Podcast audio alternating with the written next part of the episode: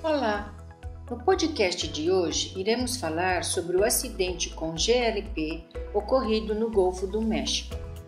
O ano é 1984, precisamente no dia 19 de novembro. Às 5h35 da manhã, na cidade do México, bairro de San Juanito, na empresa petroleira Petróleos Mexicanos Pemex, ocorre uma série de explosões provenientes do armazenamento e distribuição de GLP, justamente no momento da troca de turno, quando o local estava repleto de trabalhadores. O GLP é a sigla utilizada para representar o gás liquefeito de petróleo, uma mistura gasosa. A composição do GLP contempla hidrocarbonetos e carbono, tais como propano, propeno, butano, isobutano e buteno. O GLP é uma mistura gasosa homogênea, incolor e inodora. Sofre liquefação e vaporização e tem elevado poder calorífico. Quais as formas para obtenção do GLP? O GLP, obtido de forma natural, pode ocorrer de diversos processos, e os mais comuns são: destilação do petróleo cru, no qual, durante o processo de destilação fracionada do petróleo, o GLP é uma das frações separadas. Extração no subsolo, quando o gás natural é extraído a partir de um bolsão de gás no subsolo, o qual passa por um processo de fracionamento, gerando vários gases, e entre eles o GLP. A empresa Pemex recebeu o GLP de três refinarias diferentes por meio de gasoduto. A capacidade de armazenamento era em torno de 16 mil metros cúbicos, aproximadamente 8 milhões 960 mil quilos de GLP, e estes eram distribuídos em duas esferas com capacidade individual de 2.400 metros cúbicos, quatro esferas menores de 1.600 metros cúbicos de capacidade individual e 48 cilindros horizontais, capacidades individuais variando de 36 metros cúbicos a 270 metros cúbicos.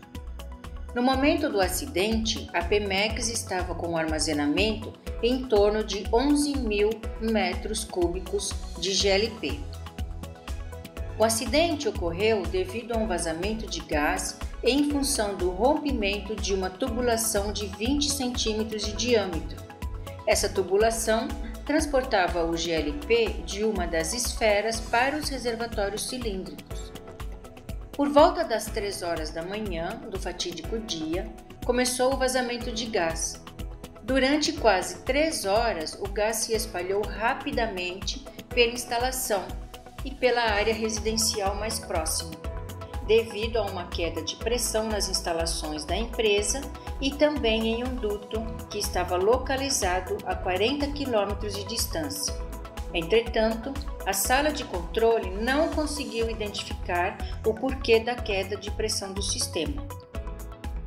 A causa mais provável para o rompimento deve-se ao enchimento excessivo dos tanques e do aumento da pressão no retorno da linha de transporte, a queda de pressão foi notada na sala de controle e também em uma estação de bombeamento do gasoduto.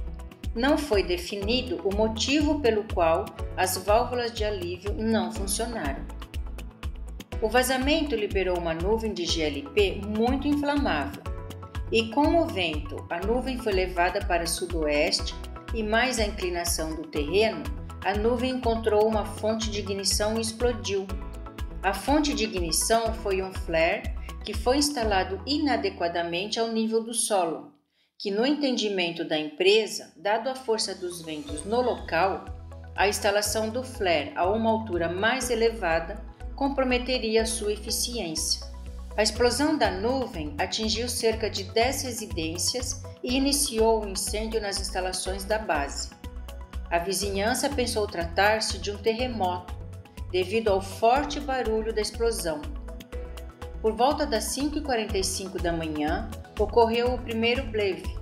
Após um minuto, outro bleve ocorreu, sendo o mais violento desta catástrofe. gerando uma bola de fogo com mais de 300 metros de diâmetro. Ocorreram mais de 15 explosões, breve nas quatro esferas menores e em muitos dos reservatórios cilíndricos, explosões dos caminhões-tanque e botijões, chuva de gotículas de GLP, transformando tudo que atingiam em chamas. Alguns reservatórios e pedaços das esferas transformaram-se em verdadeiros projéteis, atingindo edificações e pessoas. Os atendimentos de emergência para combater o fogo terminaram somente às 23 horas. As consequências deste acidente foram trágicas: morte entre 500 a 600 pessoas e cerca de 2 mil feridos, tendo sido evacuadas 60 mil pessoas. Ocorreram danos em áreas de até um quilômetro do local do acidente, devido à explosão violenta de restos da mesma. As vítimas ficaram carbonizadas, asfixiadas pelo gás propano ou em consequência de graves queimaduras. Segundo investigações posteriores das autoridades mexicanas, as exposições foram de responsabilidade da Pemex. Quando inalado em grande quantidade, o GLP provoca efeito anestésico e pode até levar à morte. Os perigos do GLP são decorrentes de suas características físico-químicas e estão presentes durante seu ciclo de vida e utilização. Em contato com o ar, o GLP forma uma mistura explosiva que entra em ignição com muita facilidade, causando acidentes geralmente com graves consequências para pessoas e instalações. Essa explosão é chamada de BLEV, Boiling Liquid Expanding Vapor Explosion que significa explosão de fase vapor devido à expansão do líquido em ebulição. Cronologia do acidente: 5 horas e 30, rompimento do tubo de 20 centímetros de diâmetro e queda de pressão na sala de controle. Às 5h40, ignição da nuvem de gás, o que provocou uma enorme explosão. 5h45, ocorre o primeiro bleve porém de menor intensidade e comunicação do fato para o Corpo de Bombeiros. 5h46. Ocorre o segundo blave, o de maior intensidade. 6 horas. Polícia local é avisada. Ocorre o isolamento da área e do tráfego de veículos e movimentação de pessoas. 6h30. As ruas e as residências estão um caos. 7h30 permanece a ocorrência das explosões e bleves nos cilindros de gás. Das 8 às 10 tem início o trabalho para os resgates. 11 horas ocorre a explosão do depósito de gás. Ao meio-dia às 18 horas permanece o trabalho de resgate e procura por mais sobreviventes. 23 horas término do combate e extinção do incêndio na última esfera de GLP.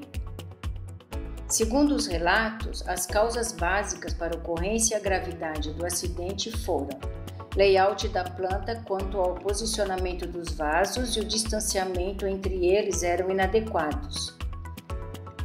A destruição total do terminal ocorreu porque houve uma falha da base global de segurança, que incluía o layout das características de isolamento da planta. A destruição de parte do vilarejo foi devido à proximidade das casas com a planta da empresa, construções irregulares. A planta não tinha sistema de detecção de gás e, portanto, quando o isolamento de emergência foi iniciado, provavelmente era tarde demais. Não possuía controle de pressão ou alívio no final do tubo do terminal. A equipe de controle na planta foi inoperante falta de treinamentos de funcionários. Sistema de água de incêndio do terminal foi desativado na explosão inicial. Também os sistemas de pulverização de água foram insuficientes. Foi detectada falha no controle de emergência entre o plano de contingência interno e as ações externas dos órgãos responsáveis pela atuação em emergências. O acesso dos veículos de emergência para a área foi dificultado devido à alta movimentação de pessoas e o caos no trânsito. As ruas que davam acesso às instalações eram estreitas. O isolamento de emergência não foi eficaz. Foi então definido um plano de ação.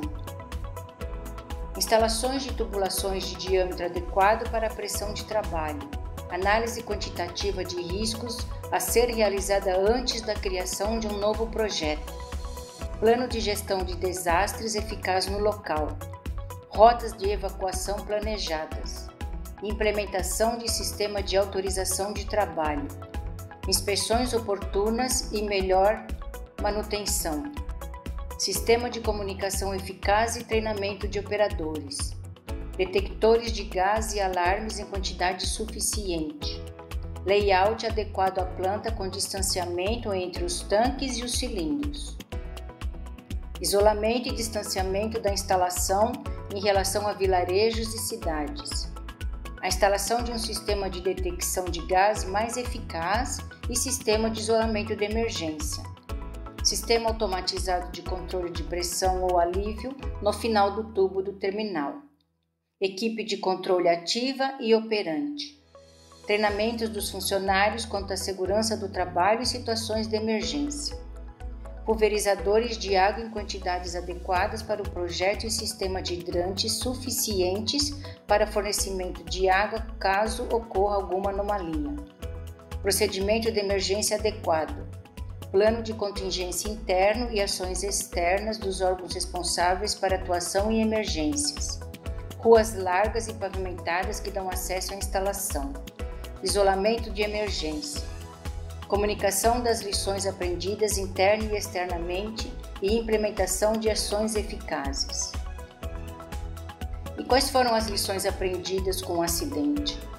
O elevado número de vítimas do acidente no México ocorreu porque as residências estavam muito próximas da planta.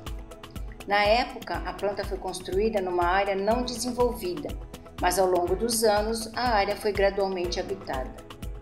A destruição total das instalações ocorreu devido à falha de todo o sistema de proteção, o qual inclui layout do local, a falta de isolamento na emergência e sistema de água para o combate. Planejamento de emergência. Um aspecto particularmente insatisfatório na situação de emergência foi o caos no trânsito, onde os moradores procuraram fugir da área e os serviços de emergência tentaram entrar na área atingida.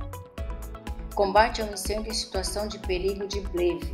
Os serviços de bombeiros tiveram um risco considerável para tentar combater o fogo nas duas esferas maiores. O número de mortes em potencial, se tivesse ocorrido um bleve, teria sido alto. Eu sou Iridia Lago e até o próximo podcast.